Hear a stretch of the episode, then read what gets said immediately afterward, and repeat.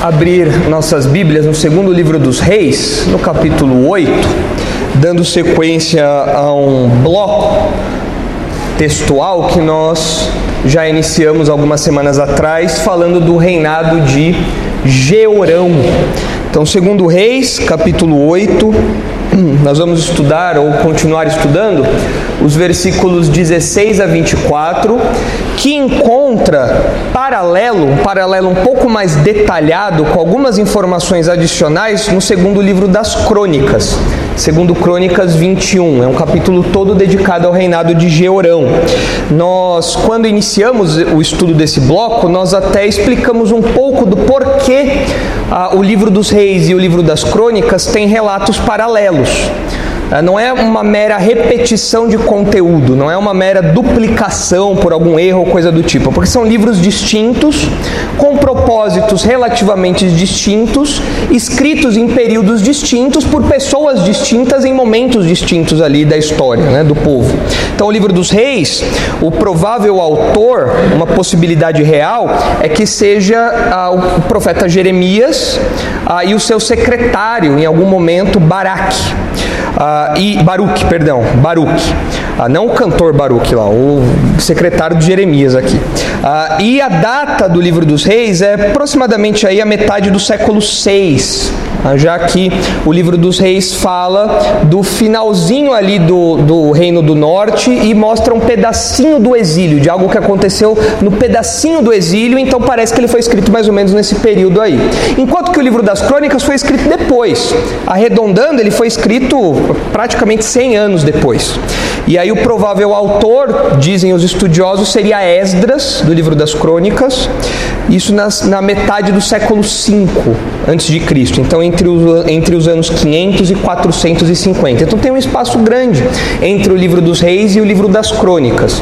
Ah, e é claro que eles, ah, os dois autores, tanto Jeremias ah, e Baruch como Esdras, recorreram a materiais possivelmente semelhantes, a fontes semelhantes, mas eles também têm materiais exclusivos, materiais que você só encontra em um livro ou em outro. E é por isso que ao estudar o livro dos reis, nós precisamos fazer essas conexões com crônicas, para que nós tenhamos mais detalhes a respeito dessas histórias que são contadas aí. E no reinado de Georão, que é narrado aí nessas duas porções, nós aprendemos o seguinte: essa foi a nossa mensagem central. A deterioração espiritual é acentuada pela influência direta dos incrédulos. Fica muito claro na vida de Georão ah, que era um rei de Judá, ou seja, um rei ah, que teve uma, uma família ante, antepassados e também sucessores depois que foram fiéis a Deus. O reino do, do reino do sul, Judá, ah, teve, reinos, teve reis fiéis a Deus, mas não foi o caso do Georão. Ele foi um mau rei no reino do sul, no reino de Judá. O reino do norte não. O reino do norte todo mundo foi mal, mas no reino do sul um ou outro se salvou. E o pai de Georão era bom, era o Josafá. A gente já estudou sobre ele mas o Georão não seguiu o caminho do pai. A gente já viu um pouquinho disso. Ah, e a proximidade de Georão com os ímpios, a proximidade de Georão com o reino do norte, a aproximação dos reinos, comprometeu a saúde espiritual do Georão, comprometeu a saúde espiritual do reino de Judá. Então, o que a gente aprende de modo muito claro é isso: a deterioração espiritual é acentuada pela influência direta dos incrédulos. Eu, ah, quando é, estava é, refrescando aqui esse, esse, esse esboço para trazer para os irmãos, ah, eu me lembrei de, uma, de, de um relato que existe de, algo, de, de um, um tipo de punição da antiguidade que era ah, aplicado ao que parece ao caso, aos casos de assassinato, que é onde o corpo da vítima era amarrado ao corpo do assassino. E a pessoa era condenada a andar com esse cadáver aí, ficar amarrada com esse cadáver. Qual era o intuito disso? É fazer com que a vítima é, mate uh, o assassino, porque o corpo vai apodrecendo, o corpo da vítima vai apodrecendo e isso vai prejudicando, é claro, a pessoa que carrega esse corpo. Ah, tomando essa ilustração, é isso que acontece quando o crente incrédulo tem uma amizade muito próxima. O incrédulo pega o cadáver espiritual do incrédulo e coloca junto de si e andam lá como grandes amigos. Ah, olha, a gente vai para cima, vai para baixo, vai na cafeteria tomar um café, vai almoçar junto, vai viajar junto. Somos grandes amigos. E a podridão do incrédulo vai fazendo o que com o, o crente? Vai deteriorando deteriorando. O Georão nem crente era, o Georão era um ímpio. Mas o que, que, é, o, o, que, que o autor de Reis quer falar para nós? Não dá para misturar crente e incrédulo de forma íntima. Não dá. É abrir na cabeça e colocar isso lá dentro. Não tem como. Toda vez que o povo de Deus se aproximou dos ímpios, quem pagou o pato foi o povo de Deus. E o, o, reino do sul, o reino de Judá, experimentou isso por meio de Georão e dessas alianças que aconteceram com o reino do norte. Então, é por isso que a deterioração espiritual é acentuada pela influência direta dos incrédulos. E nós começamos a estudar quatro aspectos da vida e do reinado de Georão. Quais são esses quatro aspectos que estão ali na tela? O primeiro é a família de Georão. Nós começamos a ver isso, mas nós ainda não terminamos. Nós vamos terminar esse tópico hoje e vamos ficar só nesse tópico tópico, porque ah, hoje nós vamos abrir um pequeno parênteses aí, ah, aproveitando uma, uma referência que o texto faz a um familiar distante de Georão. Depois nós temos as guerras de Georão. Notem que ah, os textos vão se mostrando paralelos em Reis e em Crônicas. Depois nós temos o juízo de Deus contra Georão, um juízo muito feio, é, um, é uma punição severa que Deus traz a Georão.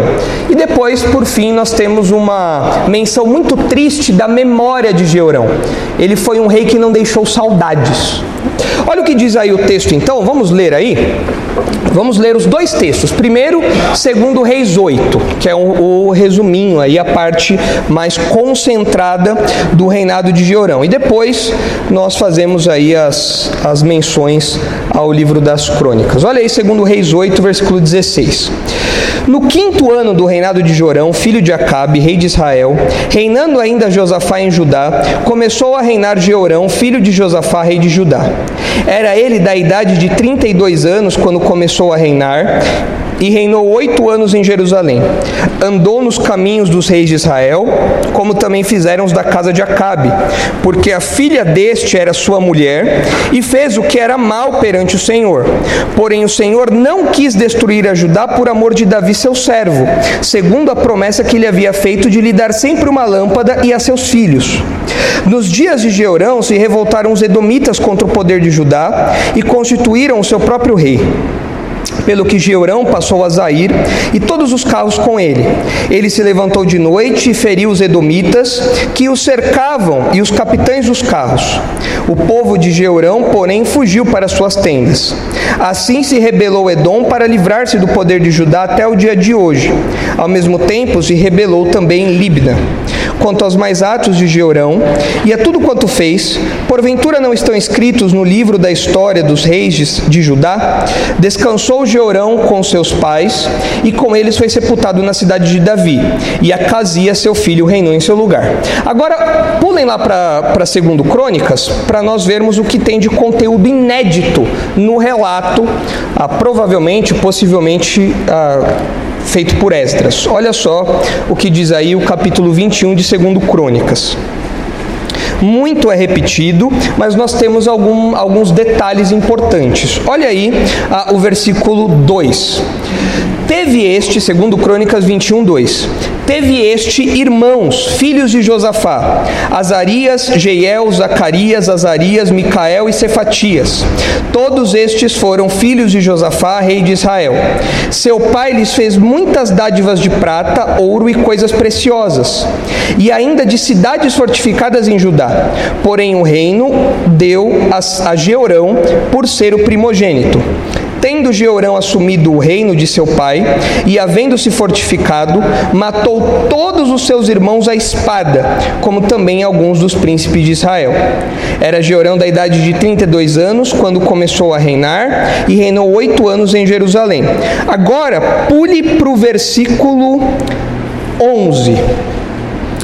Também fez altos nos montes de Judá e seduziu os habitantes de Jerusalém à idolatria e fez desgarrar a Judá.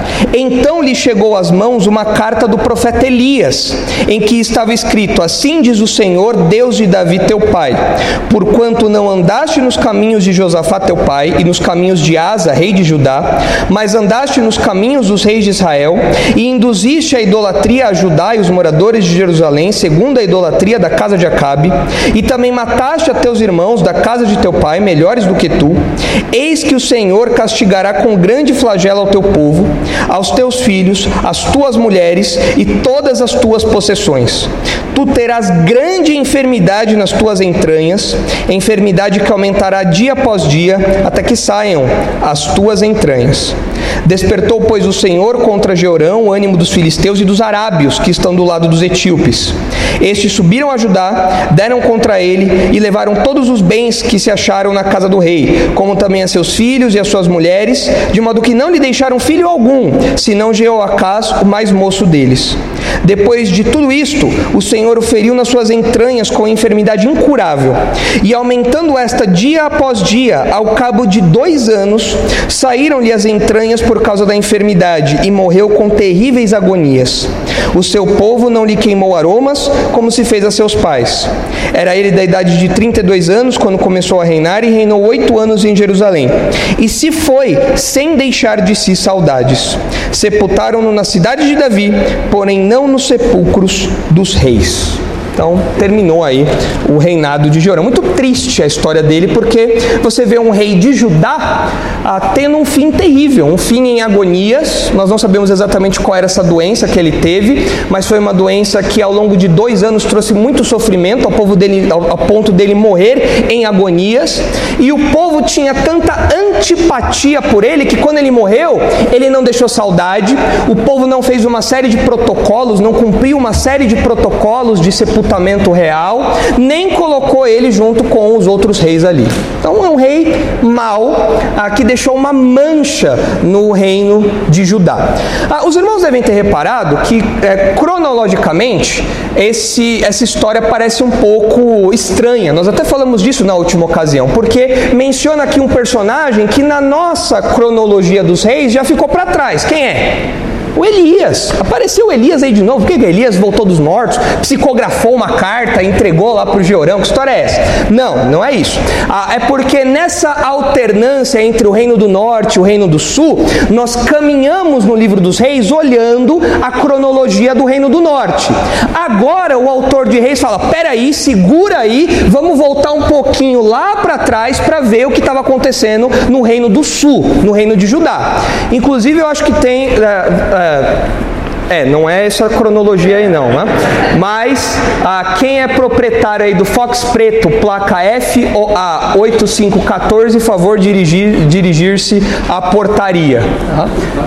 Ah, É outro, ah, então dois carros, verdade. Fiorino branco, placa FEY 0580, favor dirigir-se à portaria também. Então, os irmãos já foram ah, arrumar isso daí. Obrigado, Nicolas. Pode pôr a cronologia. Agora sim, vamos entender aí a, a linha do tempo. Ah, nós, como sempre temos feito para entendermos como a história do livro dos reis caminha, nós dividimos ali o reino do norte, Israel em azul, e o reino do sul, Judá em verde. Nós estamos agora olhando para o reino do sul. O foco do livro dos reis é no reino do norte. A maior parte do livro dos reis é no reino do norte ah, nessa, nessa questão do reino dividido. Ah, e nós estamos agora olhando ali o reinado de Georão, que aconteceu de 848 a 841. Provavelmente houve um período em que Georão reinou junto com Josafá, no que é conhecido pelos estudiosos como um período de corregência, onde os reis reinavam juntos e depois o sucessor assumia integralmente. Então, a, o reinado a, do Georão vai aí de 841 até 848 até 841. No mesmo período ali, no Reino do Norte, muito próximo, você tem Jorão. E você deve até perceber a semelhança de nome, que não é uma semelhança por acaso, o, no, o nome é igual mesmo. O que acontece é que um é abreviado e o outro é por extenso, por assim dizer. E o próprio livro vai alternando o uso desse nome entre os dois reis. Ah, é claro, não tem problema nenhum dois indivíduos terem o mesmo nome, mas isso parece ser também um indicativo, um, um recurso literário para mostrar que o Jorão, que era um rei mau e reinava lá no Reino do Norte, tem o mesmo nome do Jorão, ou do Georão, tanto faz, no Reino do Sul. Logo, se eles têm o mesmo nome e nós já sabemos que o Jorão é um rei mau, o autor do, de Reis está fazendo o que de modo sutil? Falando, olha, o Georão também não é flor que se cheire. O Georão não tem apenas o mesmo nome do Jorão, ele tem também um caráter muito parecido com ele. E é provavelmente nesse período aí ah, que é, o ministério de Elias termina e o ministério de Eliseu começa. E é por isso que aparece aqui uma carta que Elias manda para o Georão. Então a gente está provavelmente no finalzinho do ministério de Elias, logo mais Eliseu já vai assumir. Nesse período também, os irmãos veem ali uma estrelinha, é onde ah, possivelmente Abadias escreveu sua profecia.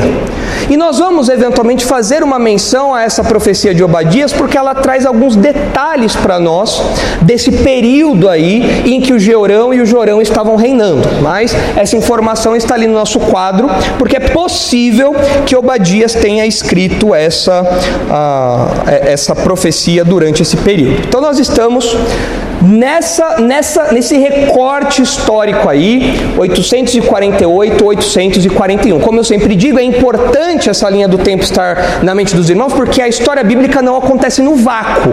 A história bíblica acontece no tempo e no espaço. Isso aqui nós temos datas marcando tudo isso. E é importante nós termos isso em mente. Isso são histórias reais, não são invenções. Uma outra, uma, um outro detalhezinho que pode nos ajudar, volta para o esboço, por favor, Nicolas. É porque agora nós vamos caminhar, continuar caminhando pela, pelo primeiro aspecto da vida de Georão, que é a sua família.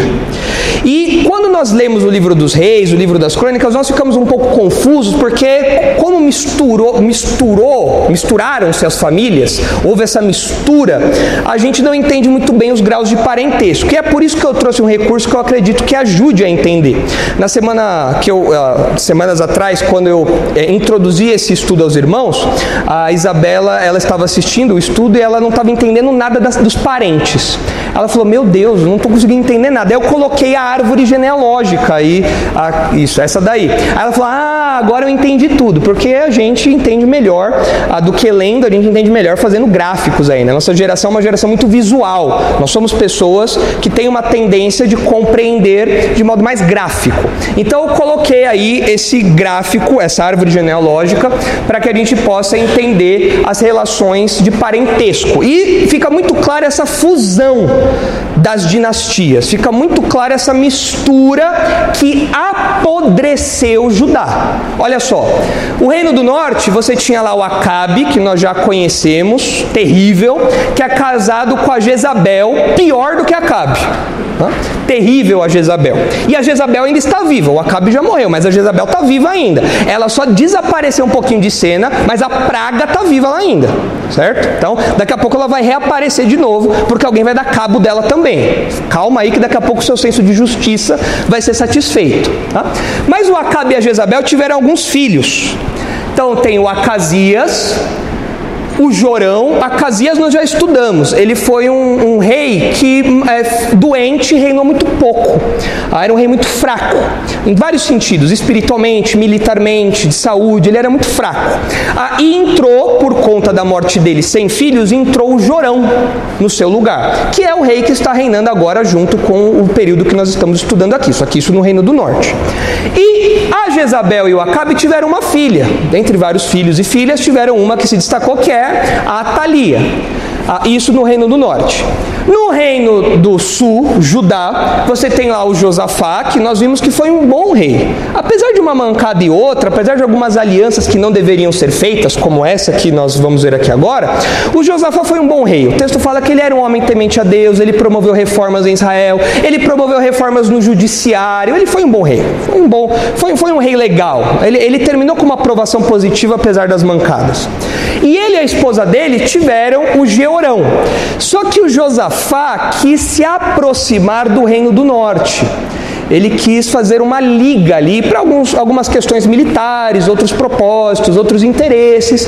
E então, para selar essa aliança, ele deu o seu filho Georão em casamento a Atalia. E eu fico com dó do Georão, que tinha a Jezabel como sogra. Tá? Imagina as refeições de Páscoa, como eram agradáveis na casa de Acabe e Jezabel, não é? Imagina como era delicioso ali você ouvir falando mal do Elias, aquela coisa toda. Então, o Georão, temos que dar um desconto porque realmente o cara teve que segurar uma barra. Mas ele era mal também, então estava tudo em casa. Ah, e a Atalia e o Georão tiveram um filho que é o Acasias, que nós inclusive lemos hoje na leitura bíblica aqui, o reinado de Acasias, nós vamos estudar depois em outro momento. Então essa é a árvore genealógica aí. Então nós estamos vendo o reinado de Georão no reino do sul. E essa então é a família toda aí. Entenderam? Ok? Beleza. Então vamos olhar aí agora para o texto, tendo essas informações refrescadas em nossa mente.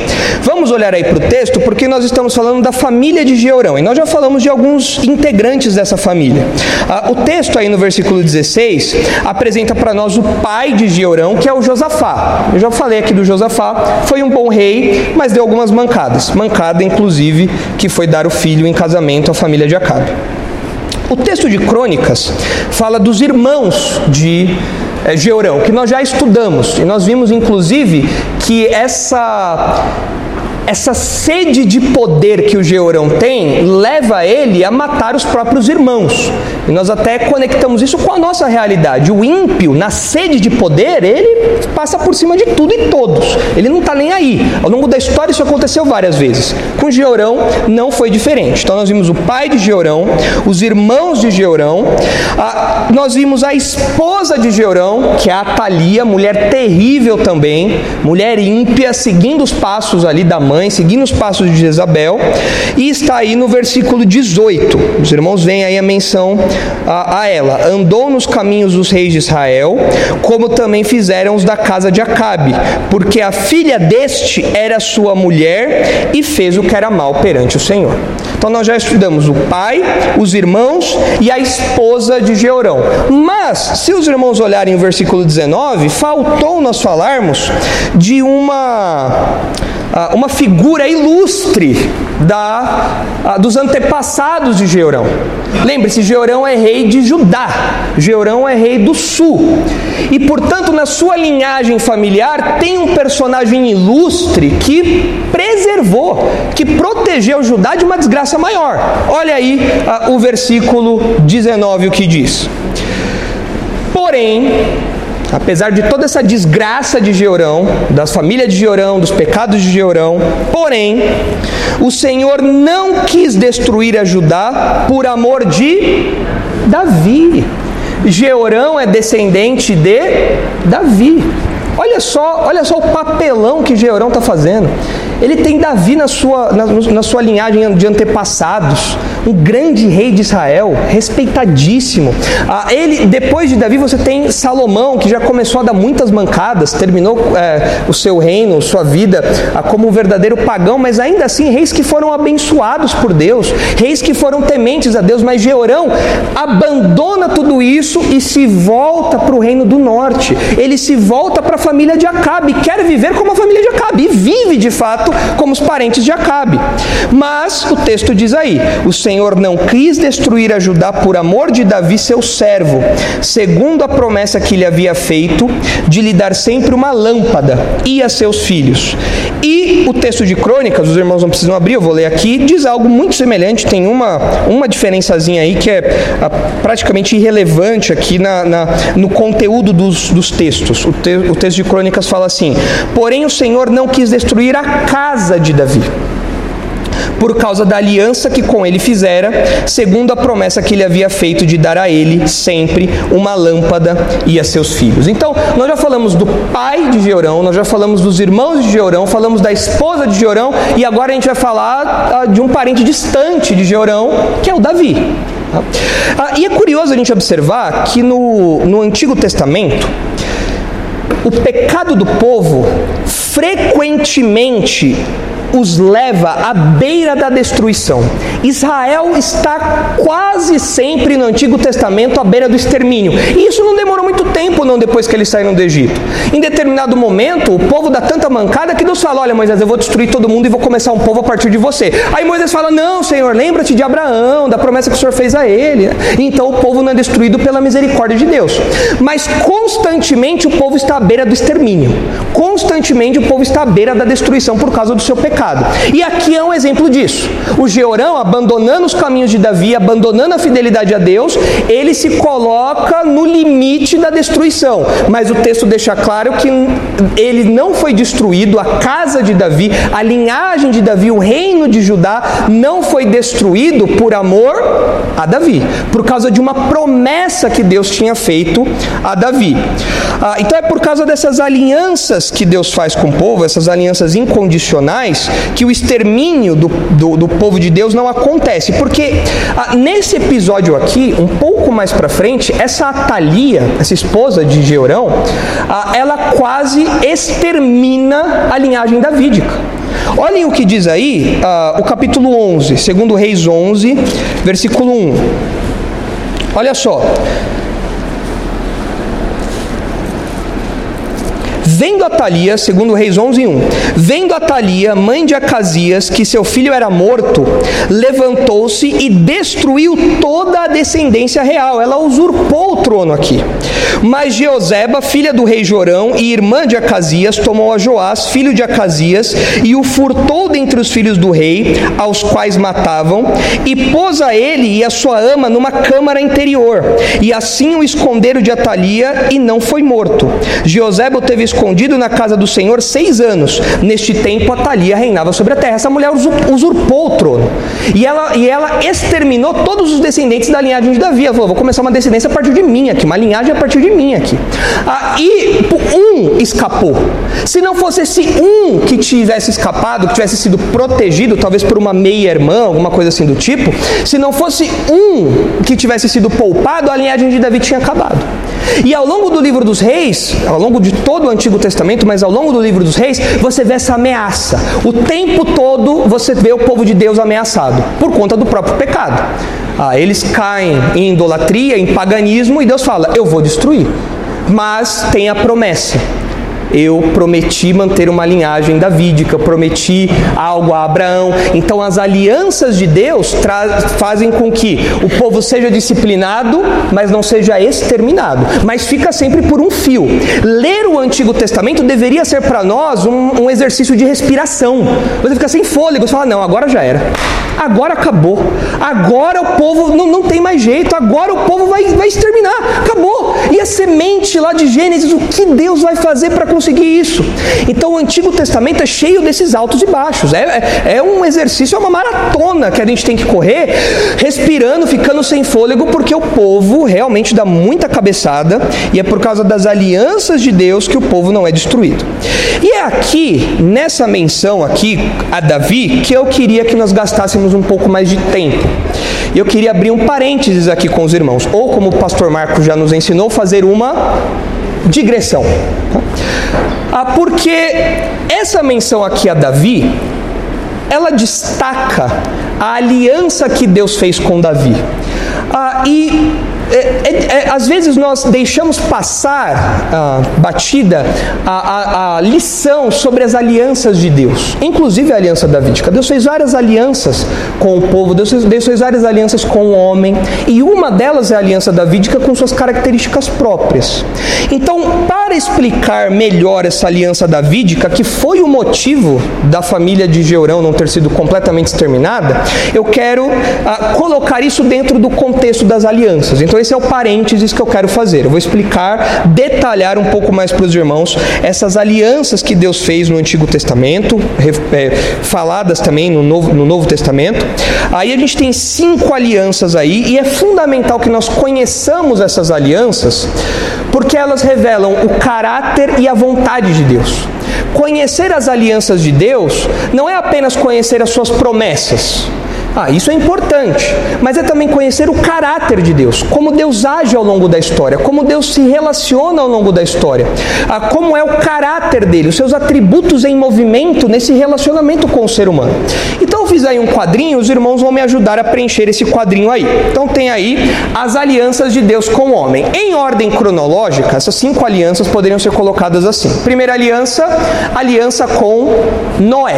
ok? A aliança com Noé, os irmãos irmãos ah, sabem, ela tem como sinal qual, ah, qual item da natureza? O arco-íris, que a causa LGBT roubou para si na maior cara de pau, pegou um símbolo sagrado e profanou esse símbolo. Porque o arco-íris é, como, é, é, um, é um símbolo que diz que Deus não mais destruirá o mundo por meio de água, como aconteceu com o dilúvio. Então vejam que os incrédulos pegam aquilo que é sagrado e profanam. Os incrédulos pegam aquilo que é santo, aquilo que tem um valor simbólico que o próprio Deus atribuiu e eles profanam aquilo. Por isso que nós não temos que ah, rejeitar o arco-íris, ah, não ensinar nada para os nossos filhos sobre o arco-íris, não, nós temos que ensinar a verdade. Falar, ó, isso daí não é coisa LGBT, não, isso aí roubaram da gente. Esse símbolo é, o juí é, é, é Deus falando que não mais trará juízo por meio de água. Ah, e curiosamente, ah, nesse contexto de juízo, é, é, útil lembrar também que os LGBT, aí, o pessoal aí, LGBTQIA, mais não sei o que lá, estão pegando justamente um símbolo do juízo de Deus. Um símbolo de uma paz que veio depois de um juízo. Então, olha, o símbolo que vocês estão pegando é, é vocês têm que entender o que ele significa, porque não é não, não tem nada a ver com o que vocês querem defender, não. Mas enfim, isso aí seria conversa para uma outra ocasião. Mas nós temos aqui essa primeira aliança que está lá em Gênesis 9, nós não vamos ler, mas está lá em Gênesis 9, onde o arco-íris é o sinal que Deus jamais destruiria o mundo novamente com água. Na ordem cronológica, nós temos depois a aliança com Abraão. Essa já está um pouco mais fresca na nossa cabeça, porque nós temos estudado a vida dos patriarcas aí ao ao longo do, das exposições de Gênesis com o pastor Marcos. A aliança com Abraão está lá em Gênesis 12, Gênesis 13, Gênesis 15, é repetida várias vezes ao longo do livro de Gênesis. É uma aliança em que Deus prometeu ah, três, três itens, basicamente. Deus prometeu uma descendência numerosa para Abraão, Deus prometeu a posse da terra de Canaã, e Deus prometeu também uma bênção que seria estendida a todas as famílias da terra. Ah, esse terceiro elemento nós vemos no Novo Testamento que cumpriu-se em quem?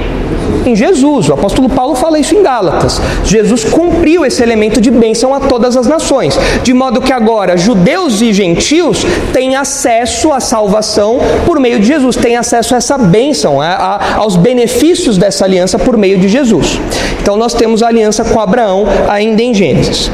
Na sequência, quando nós entramos em Êxodo, que um dia o pastor Marcos ainda vai expor para nós, uh, talvez daqui uns 30 anos, é, por aí, a gente pode chegar em Gênesis, porque é, é, em Êxodo, porque é Êxodo 19, vai demorar um pouco ainda, né? Faltam 40 capítulos praticamente para chegar lá em Êxodo 19. Mas um dia o pastor Marcos vai pregar. Qual coisa no milênio o senhor expõe? Coisa no milênio, aí vai ter mil anos, acho que dá tempo de pelo menos terminar Êxodo, né? É que a gente vai devagarinho, né? Tem que ir devagarinho mesmo, não tem jeito. Hoje a gente vai falar de um versículo, então não posso falar nada também. Mas vamos lá. A, aliança mosaica que vem na sequência, ela aparece lá em Êxodo 19, Êxodo 24, 4. E os irmãos conhecem. Agora, atenção: popularmente as pessoas pensam na aliança mosaica como restrita ao quê? Aos dez mandamentos. A aliança mosaica é só os dez mandamentos? Não. Se você quiser fazer uma conta de quantas normas existem na aliança mosaica, são 613. Eu acho que deve, deve perder para o nosso código tributário brasileiro, deve perder para a nossa legislação, que tem um monte de lei ali, né? Mas é um, é um pacote grande de legislação. É bastante norma que tem, são 613 normas. Normas cerimoniais, de como o povo deveria se portar, normas civis, normas morais, tudo isso daí você tem dentro desse pacote, esse, esse pacotão chamado de lei mosaica. Qualquer transgressão de uma dessas leis representava uma transgressão desse pacote como um todo. Aliás, é isso que Tiago defende. Né? Se você atropeça em um só ponto, você se torna culpado de todos, porque a lei é um bloco, é um bloco legislativo que contém 613 normas aí. Ah, e elas tinham, é, essa aliança tinha bênçãos e maldições. Ah, e nós sabemos pelo Novo Testamento que nós não estamos mais debaixo dessa aliança mosaica, ah, nós não estamos mais debaixo dessa lei, porque Cristo cumpriu essa lei, aboliu essa lei, nós não estamos mais debaixo dela. Agora, o valor dessa lei, os princípios dessa lei foram inscritos no nosso coração. É o que nós aqui na igreja chamamos de intranomismo. É quando a lei de Deus é gravada no nosso coração. Então nós não seguimos mais os preceitos da lei mosaica como apresentados nessas 613 normas, mas agora nós temos os princípios da lei colocados dentro do nosso coração pela ação do Espírito Santo.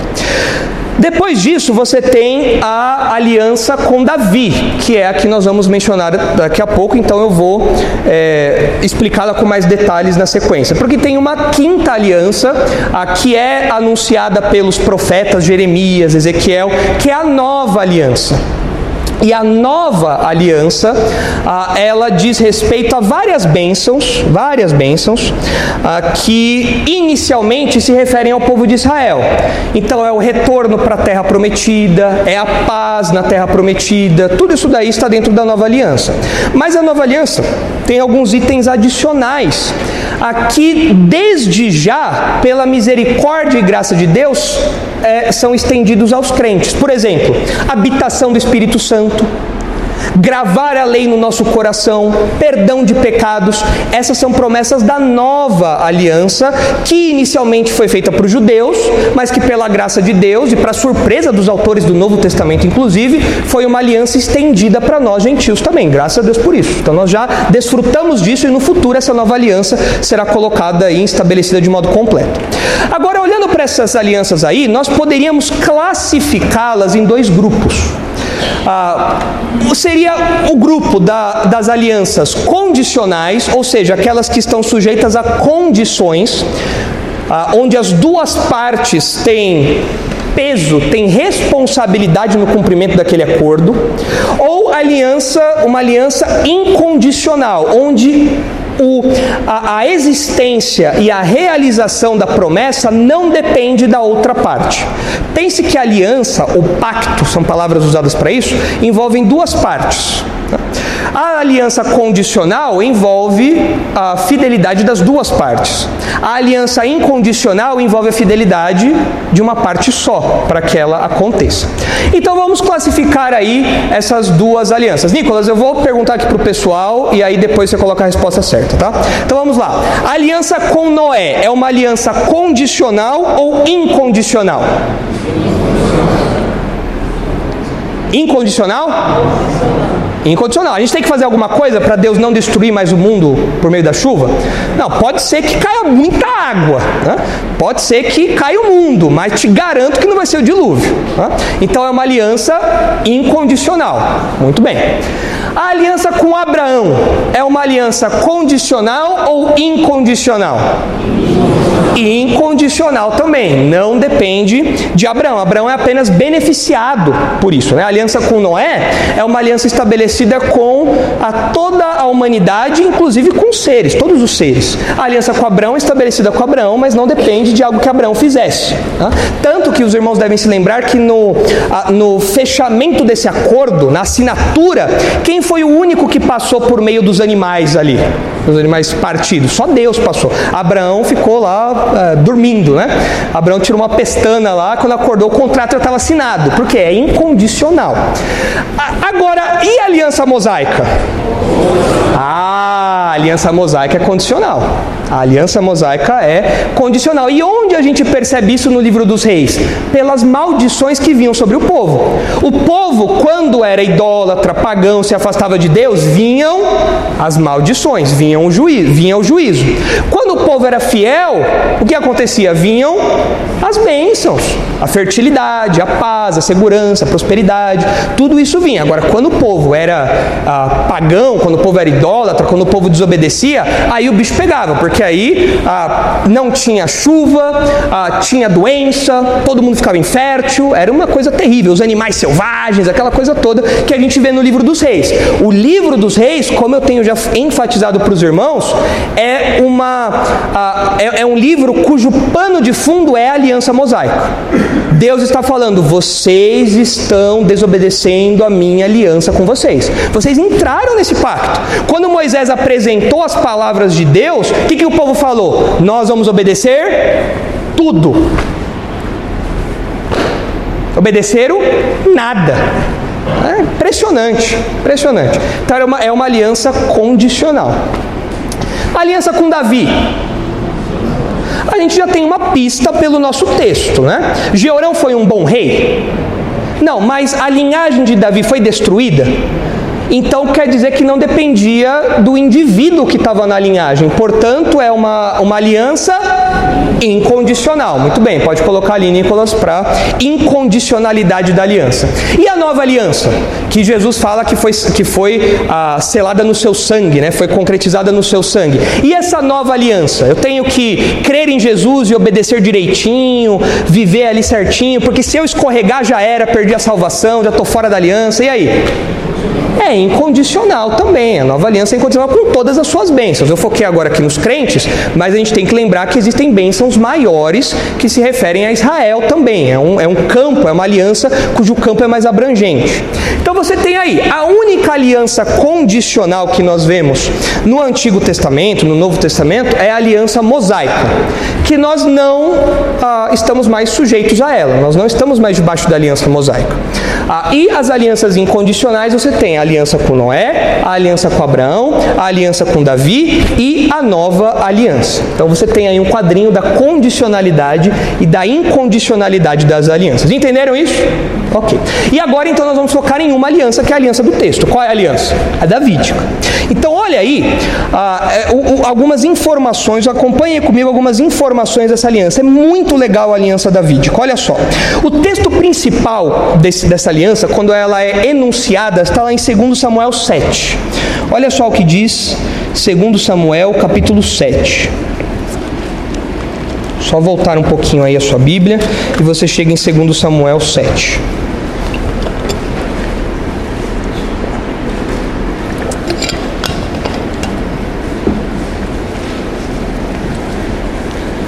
Olha aí ah, o versículo 12. O que acontece aqui? Ah, Davi já, já está com seu reino mais estabelecido, né? Davi já está bem, já mora em palácios, aquela coisa toda. E Davi olha para o tabernáculo e fala: Poxa, não é, não está certo isso. Eu moro num palácio e Deus habita numa tenda. Isso está errado. E ele se propõe a construir um templo. Então o Natan, o profeta Natan, vem falar com Davi a respeito disso, a respeito desse intuito que Davi tinha de construir um templo. E olha só o que diz aí, no finalzinho do versículo 11: ah, Também o Senhor te fez saber que ele, o Senhor, te fará casa. Davi queria fazer uma casa para Deus, mas a resposta de Deus foi que Deus faria uma casa para Davi. Tem, tem um joguinho de palavras aqui ah, com o significado de casa, porque quando Davi fala para fazer uma casa para Deus, ele quer o que ele quer dizer com casa? um templo, um lugar de habitação. Agora, quando Deus fala que vai fazer casa para Davi, qual que é o sentido de casa? Descendência, uma família, uma linhagem. É isso que é, é, expresso aqui. Porque olha o que diz na sequência do texto aí. Versículo 12, segundo Samuel 7,12. Quando teus dias se cumprirem e descansares com teus pais, então farei levantar depois de ti o teu descendente, que procederá de ti. Estabelecerei o seu reino. Este edificará uma casa a meu nome, e eu estabelecerei para sempre o trono do seu reino. Quem foi que construiu o templo? Foi Salomão. Salomão construiu o templo. Mas Salomão morreu. Então, essa informação aqui de um trono que se, estabelecerá para sempre, evidentemente não diz respeito a Salomão reinando por todo sempre. Diz respeito a uma descendência, alguém que viria depois. Eu lhe serei por pai, e ele me será por filho. Se vier a transgredir, castigá-lo-ei com varas de homens e com açoites de filhos de homens. Mas a minha misericórdia se não apartará dele, como a retirei de Saul, a quem tirei de diante de mim. Deus está falando assim: olha, a sua descendência, se pisar na bola, eu vou disciplinar. Eu vou ter que dar cintada na sua descendência. Vou ter que. Ah, falar grosso ali, vou ter que é, fazer justiça ali, porque eu não posso fazer vistas grossas ao pecado dessas pessoas. Mas eu não vou exterminar a sua descendência. Isso não vai acontecer. Eu não vou fazer com você o que eu fiz com Saul. A, a, a, a linhagem de Saul a, foi retirada da, da, do, do, reino de, de Israel. Mas com Davi não. Sempre haveria alguém ali. Porém, a tua casa e o teu reino, versículo 16, serão firmados para sempre diante de ti. Teu trono será estabelecido para sempre. Segundo todas essas palavras e conforme toda esta visão, assim falou Natã a Davi. Então você vê aqui a promessa de um trono, ou seja, do, direito de reinar que duraria para sempre, independentemente das ações dessa linhagem. O povo, o, o, essa linhagem, os componentes, os integrantes dessa linhagem poderiam ser disciplinados, mas eles não seriam exterminados. A linhagem continuaria seguindo seu rumo aí. Esse elemento da perpetuidade dessa aliança é enfatizado em outros lugares do Antigo Testamento. Olha só o que diz, por exemplo, segundo Crônicas 13. É um texto curioso esse segundo Crônicas 13. A, a perpetuidade fica clara para nós, inclusive na figura que o texto que nós estamos estudando diz, porque o texto fala que sempre haveria uma lâmpada ah, na linhagem de, de Davi. Aí você fala, nossa, mas que tem a ver lâmpada, eletricidade? Que, que, que... Tem que lembrar que naquela época não era lâmpada de LED, né? Naquela época não era a lâmpada que a gente está acostumado hoje. Como que era, o que, que era a lâmpada daquela época? Era fogo, era uma chama. Então a ideia de uma lâmpada, sempre ter uma lâmpada, é o que? Sempre vai haver uma chama acesa. É um símbolo de perpetuidade, é um símbolo de algo que não termina, é um símbolo de vida que não se esgota, que está sempre aceso, queimando ali, ok? Ah, olha outro, outra ilustração que é usada, outra expressão que é usada para falar dessa perpetuidade em 2 Crônicas 13. Olha só, 13 e 5. Ah, não, não vos convém saber que o Senhor, Deus de Israel, deu para sempre a Davi a soberania de Israel, a ele e a seus filhos por uma aliança de sal? Você fala, ué, aliança de sal? Pegou o sal lebre, botou ali, fez uma aliança ali, foi no mercado. O que é essa aliança de sal aqui? Bom, o sentido exato dessa expressão é um pouco enigmático, porque não tem explicação aqui, mas na verdade dá para perceber alguns paralelos que nos ajudam a entender o que, que essa expressão aliança de sal diz. E o que ela diz é justamente a ideia de perpetuidade. Por quê? O sal, os irmãos devem lembrar, naqueles dias tinha uma, um, um valor funcional. Naquela época não tinha geladeira, não tinha freezer, então como você preservava a comida? Com sal.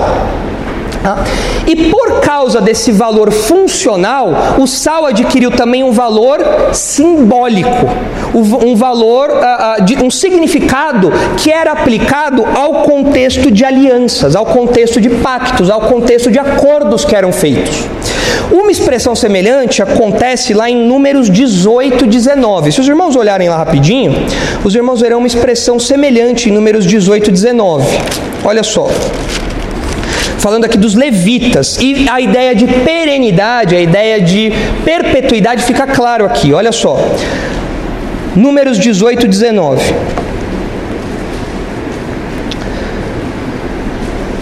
Falando aqui dos, dos direitos dos sacerdotes. Eles recebiam é, os seus subsídios, alimentação, das ofertas, de tudo que vinha ali. E eles tinham esse direito de modo perpétuo. Olha só o que diz aí.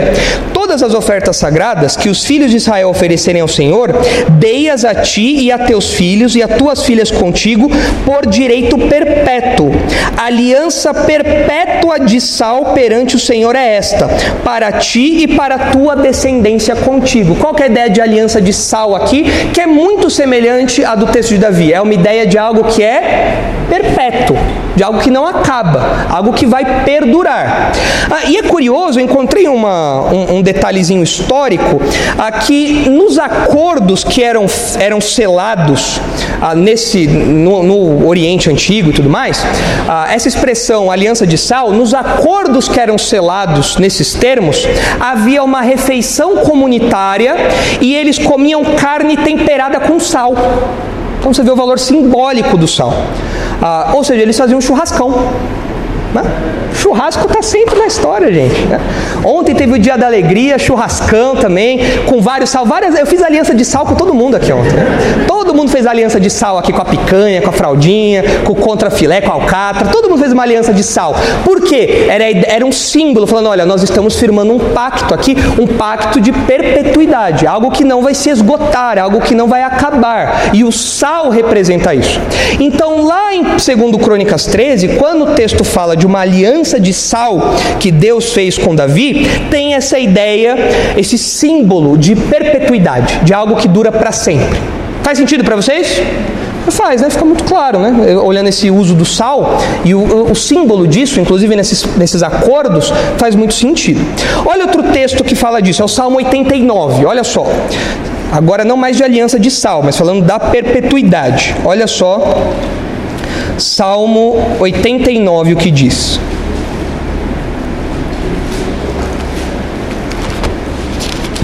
Salmo 89, versículo 3. Olha aí, Salmo 89. Deixa aí marcado a sua Bíblia no Salmo 89, porque eu vou fazer alguns destaques dele. Então, olha aí o Salmo 89, versículos ah, 3 e 4. Olha o que diz aí: Fiz aliança com o meu escolhido e jurei a Davi, meu servo: Para sempre estabelecerei a tua posteridade e firmarei o teu trono de geração em geração. Algo que é para sempre. Olha agora o versículo 28 conservar-lhe-ei para sempre a minha graça, e firme com ele a minha aliança. Farei durar para sempre a sua descendência, e o seu trono como os dias do céu. Agora olha o 35. Uma vez jurei por minha santidade, e serei eu falso a Davi? A sua posteridade durará para sempre, e o seu trono como o sol perante mim. Ele será estabelecido para sempre como a lua, e fiel como a testemunha do espaço, ou seja, algo que não vai mudar. Assim como os astros, dia após dia, se movem no céu, e nada abala essa ordem natural, do mesmo jeito a minha aliança com Davi não será abalada. Dia após dia, ela vai se manter de pé, ela não será, eh, ela não será alterada revogada, anulada, nada do tipo. Ah, e o elemento, além da perpetuidade, a gente percebe o aspecto incondicional também. Olha aí o versículo 30. Além de ser para sempre, ela era incondicional. Porque, veja só, até uma coisa está conectada à outra. Se ela fosse condicional e o povo pecasse, não haveria mais essa aliança. Mas a incondicionalidade, ela se expressa, ela, ela é uma expressão, ela está conectada com essa perpetuidade também. Olha só aí o versículo 30. Se os seus filhos desprezarem a minha lei e não andarem nos meus juízos, se violarem os meus preceitos e não guardarem os meus mandamentos, então punirei com vara as suas transgressões e com açoites a sua iniquidade, mas jamais retirarei dele a minha bondade, nem desmentirei a minha fidelidade. Não violarei a minha aliança, nem modificarei o que os meus lábios proferiram. E aí vem o texto que nós já lemos aí. Então você vê a incondicionalidade dessa aliança. Outro texto que deixa isso muito claro também é Jeremias. Olha ali, Jeremias 33 os profetas recorrem à aliança mosaica, perdão, à aliança davídica, ah, porque num contexto de juízo de Deus, eles se lembram, calma gente, Deus ainda mantém sua fidelidade à aliança que ele fez a Davi. Ainda que nós estejamos recebendo o juízo de Deus ou venhamos a receber o juízo de Deus, a aliança que Deus fez com Davi se manterá de pé. Olha aí Jeremias 33, versículo 20. Assim diz o Senhor: Se puderdes invalidar a minha aliança com o dia e a minha aliança com a noite, de tal modo que não haja nem dia nem noite a seu tempo, poder-se-á também invalidar a minha aliança com Davi, meu servo, para que não tenha filho que reine no seu trono. Olha só que bonito que Deus está falando. Olha, se você puder fazer com que ah, o dia e a noite deixem de existir, então a minha aliança com Davi será anulada. Deus vai fazer isso? Deus, alguém pode fazer com que o dia e a noite deixem de existir? Não. Deus estabeleceu isso e ele, ele sustenta isso. E a mesma coisa ele faz com a aliança davídica. E é curioso a gente ver que nesse aspecto da incondicionalidade, como nós estamos vendo aqui no caso de Georão, Deus cumpriu essa promessa, inclusive em meio a reinados maus, como os de Georão e outros reis de Israel. A gente vê isso em 1 Reis 11, 1 Reis 15, depois os irmãos podem ver em casa. Essa, essa ideia de Deus tendo misericórdia porque ele se lembrou da aliança que ele fez com Davi. Então ele não destrói completamente o povo. Ah, e como eu disse, é, ainda que essa, essa aliança seja incondicional, não tira, como o próprio Salmo diz aqui, a realidade, não anula a realidade de que Deus disciplinaria os descendentes de Davi. Não seria um extermínio, mas haveria disciplina. Tanto que se os irmãos olharem o final do livro dos reis, segundo Reis 24, os irmãos veem. Ah, isso, isso acontecendo. Olha só aí, segundo Reis 24, o finalzinho, já caminhando para o finalzinho do livro dos Reis. Olha aí, ah, no versículo 24, é, segundo Reis 24, capítulo 24, a menção a, a, a invasão a, de Jerusalém. Então, ah, isso aí acontece no ano 586 a.C. Zedequias é o último rei a, assumir, assumir o trono aí, a ocupar o trono, ah, e depois disso o povo vai para o exílio, o exílio babilônico, né? E você vê isso daí no capítulo 24, olha o versículo 10. Naquele tempo subiram os servos de Nabucodonosor, rei da Babilônia, a Jerusalém, e a cidade foi cercada. Ah, e aí ah, fala aqui de Joaquim, no versículo 12. Então subiu Joaquim, rei de Judá, a encontrar-se com o rei da Babilônia, e continua a narrativa aí. E apesar do povo ter sido levado para o cativeiro, o, os últimos versículos do livro dos reis mostram a incondicionalidade. Porque o que acontece? O povo foi para o cativeiro. No cativeiro não existe rei, meu amigo. No cativeiro não existe pedigree real ali. Você está no cativeiro, você é servo como todo mundo. Não está só da linhagem de Davi. Grande coisa, você é meu servo agora, você está exilado. Não tem isso. Aí ah, então o povo certamente olhou para aquilo e falou: calou.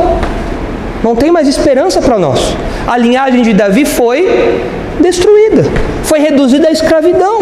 Não tem mais o que fazer agora, então, surpreendentemente no finalzinho do livro dos reis. É impressionante. É, é, a deixa de esperança do livro dos reis. Aqui a história bíblica continua depois. Mas olha o que diz aí os versículos 27 a 30 do capítulo 25. Ao finalzinho, os últimos versículos. Olha só.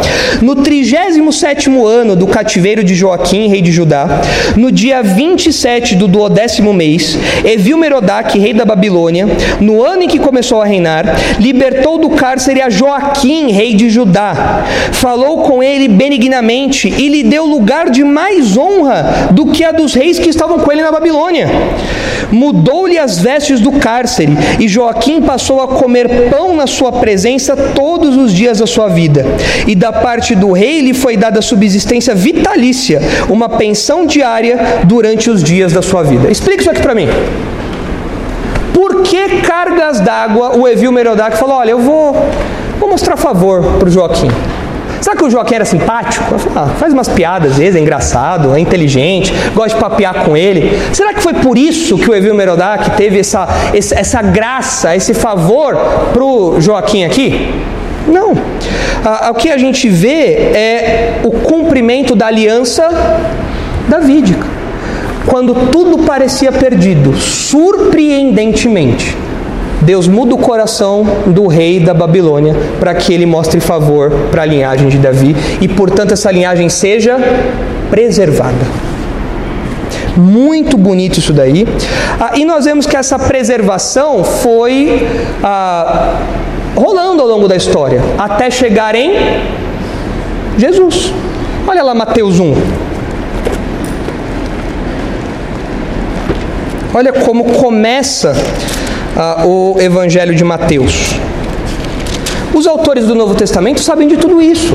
Os autores do Novo Testamento veem em Jesus um cumprimento completo de todas essas, essas promessas, essas alianças que nós mencionamos aqui. Olha só aí o que diz Mateus 1. Livro da genealogia de Jesus Cristo, filho de. Por que Mateus começa falando que Jesus é filho de Davi? Por quê? Porque se ele é filho de Davi, então ele tem direito ao quê? Ao trono.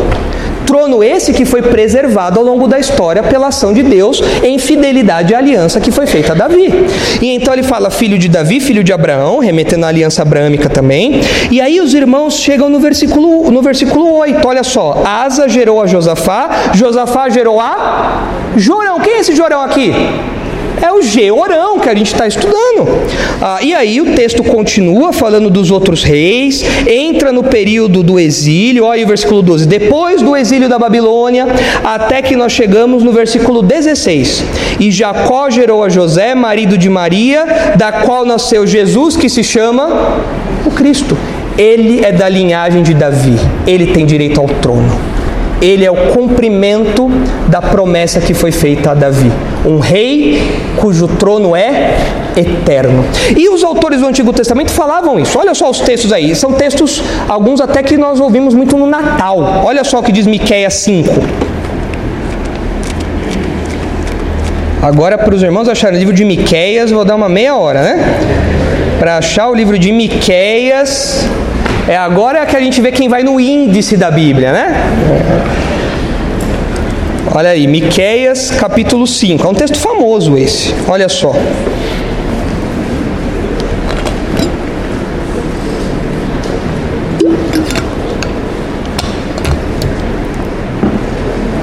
Olha aí, Miqueias 5:2. E tu, acharam Miquéia já? Precisa de mais tempo? Não? Hã? É. É, tem que beber mais água. Posso beber mais água aqui se quiser, não tem problema. Todo mundo achou? Beleza. Então olha só. Miqueias 5:2. E tu, Belém Efrata, pequenas demais para figurar como grupo de milhares de Judá, de ti me sairá o que há de reinar em Israel, e cujas origens são desde os tempos antigos, desde os dias da eternidade. O que, que esse texto está falando? Que o próprio Deus, que é desde os tempos da eternidade, ou seja, que não teve início, seria o rei. E esse rei com absoluto direito a reinar, ele sairia de Judá. Olha só o que diz ali Isaías 9.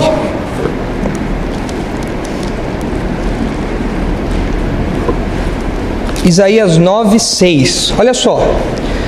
Também um outro texto de Natal. Isso aí é mais fácil de abrir. É só você abrir no meio da Bíblia, você vai chegar perto de Isaías. Ah, olha aí Isaías 9,6.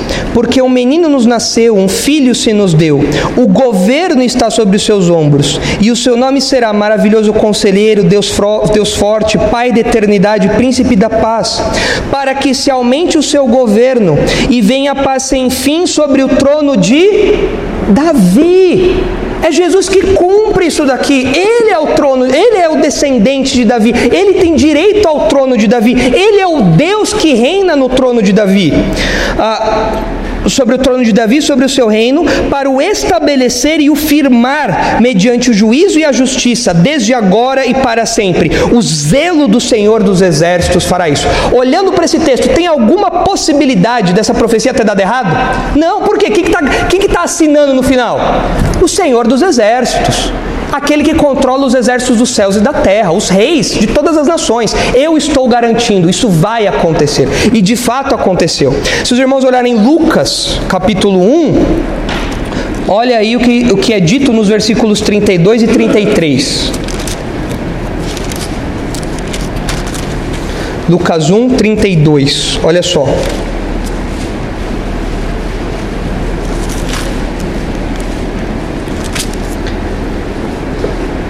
É o anjo falando para Maria.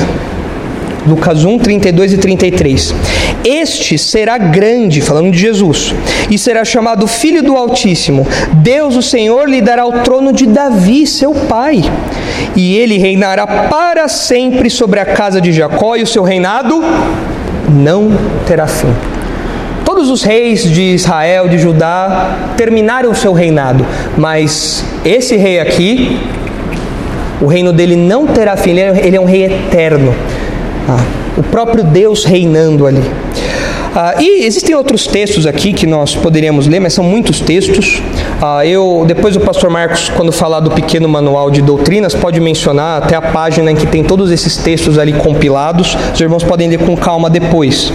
Ah, mas nós vemos em Amós, nós vemos vários textos falando da restauração do tabernáculo caído de Davi. Por que o tabernáculo caído? Porque a casa de Davi caiu. Vai falar que a casa de Davi caiu, é, realmente caiu várias vezes né? Mas a descendência caiu.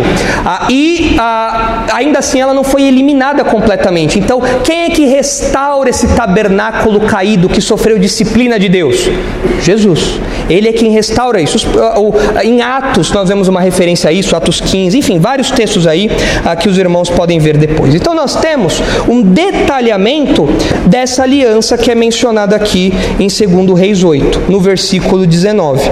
O Senhor não quis destruir a Judá por amor de Davi, seu servo, segundo a promessa que lhe havia feito de lhe sempre dar uma lâmpada e a seus filhos. Deus cumpriu essa promessa? Já vemos isso nos dias de Georão. E ele cumpriu isso ao longo da história? Sim, até que chegamos em Jesus. Então, o que fica claro agora, ah, pode voltar para o nosso esboço, por favor, Nicolas. É, quando a gente olha para a família de Georão ali, nós terminamos esse primeiro ponto, né, indo até o versículo 19. Quando nós olhamos para esse último, esse último integrante da família de Georão, quando nós olhamos para Davi e para a aliança davídica, ah, o, que nós, o que nós aprendemos sobre Deus? Se você fosse, se você fosse destacar um atributo de Deus que se destaca olhando para a aliança davídica, qual atributo você destacaria? Hã? Ah, alguém fidelidade e, e, a gente pode colocar os juntos fidelidade e imutabilidade, não é verdade? Imagine se o nosso Deus fosse um Deus que muda de ideia toda hora. Já viu mulher se arrumando antes de ir para alguma festa? Coloca o vestido, amor, o que, que você acha? Ah, eu gostei. Ah, mas eu não gostei, vou trocar. Amor, põe outra roupa. Amor, o que, que você acha? Ah, amor, eu gostei. Ah, mas eu não gostei, tô, tô parecendo maior. Aí vai. E essa daqui? Ah, essa aqui eu também não gostei. Imagine se o nosso Deus fosse como as mulheres, com todo respeito às mulheres, mas as mulheres sabem que é verdade, né? Imagine se o nosso Deus trocasse de roupa o tempo todo, trocasse de aliança o tempo todo. Meu Deus, que segurança nós teríamos? Nenhuma nós não teríamos nenhuma aliança, nenhuma segurança nessa nossa aliança com Deus, nessa nossa, nesse nosso pacto, nessa, nesse relacionamento que nós temos com Deus. Mas nós vemos que Deus é imutável. A Bíblia fala isso. Tá? Em Números nós vemos Deus falando isso. Samuel nós vemos a Bíblia falando isso. Malaquias, Tiago, falando: Eu, Senhor, não mudo. Eu não sou homem para que me arrependa. Ah, o que eu prometi, isso eu vou cumprir.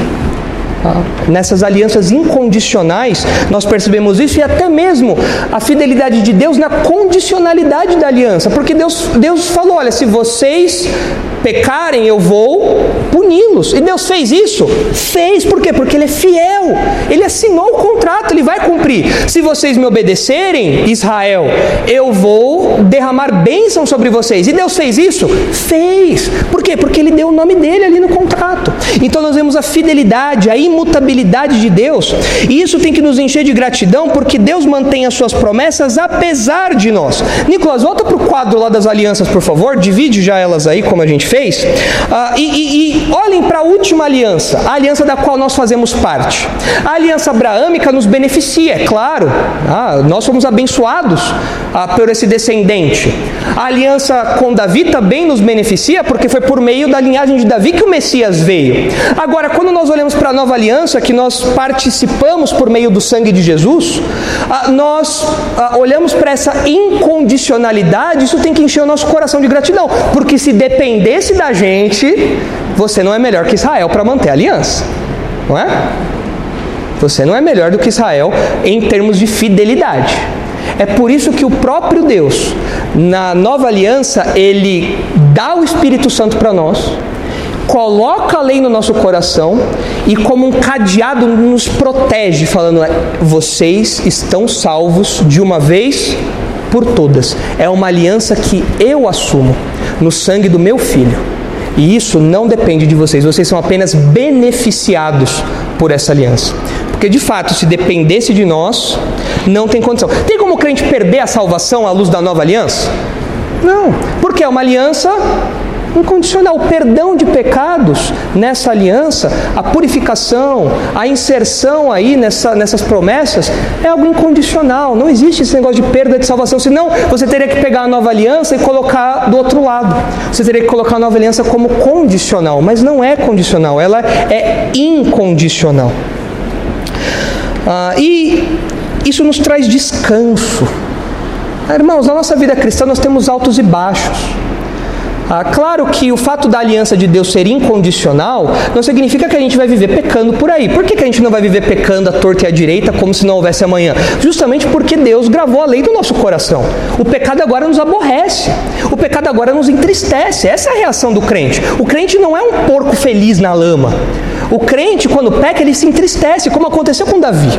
Ah, quando ele escreve lá o Salmo 51 do pecado que ele teve com Batseba. Essa é a reação do crente. Então nós não pecamos adoidado, nós, nos, nós ficamos pesarosos pelo nosso pecado. Mas quando eu olho para a nova, ah, nova aliança, para essa incondicionalidade, ah, o que eu tenho a fazer é agradecer a Deus. Fala, Senhor, eu quero viver agora em fidelidade ao Senhor. E eu descanso agora. Eu descanso porque eu sei que nesses altos e baixos eu vou pecar. João fala: aquele que diz que não peca faz de Deus um mentiroso. Mas o que eu faço? Eu confesso os meus pecados e ele me perdoa. E assim nós vamos manter na caminhada cristã. E eu tenho descanso de que eu não vou perder a minha salvação, ela está garantida. Assim como Deus não destruiu a linhagem de Davi por causa de Jeorão, Deus não anula a sua nova aliança conosco por causa dos nossos pecados. Os nossos pecados entristecem a Deus, ah, causam problemas na nossa comunhão com Deus, mas não anulam a aliança que os crentes entraram por meio do sangue de Jesus. Todo mundo aqui já participa dessa nova aliança? Sim? Tá? Se tem alguém aqui que ainda não participa dessa nova aliança aqui no sangue de Jesus, você tem que orar a Deus pedindo para que você seja beneficiado por isso, para que você encontre descanso nas promessas de Deus, para que você encontre salvação, para que você conheça de perto a fidelidade e a imutabilidade de Deus. Ah, e assim você tenha ah, uma vida transformada, renovada regenerada pelo sangue dessa aliança.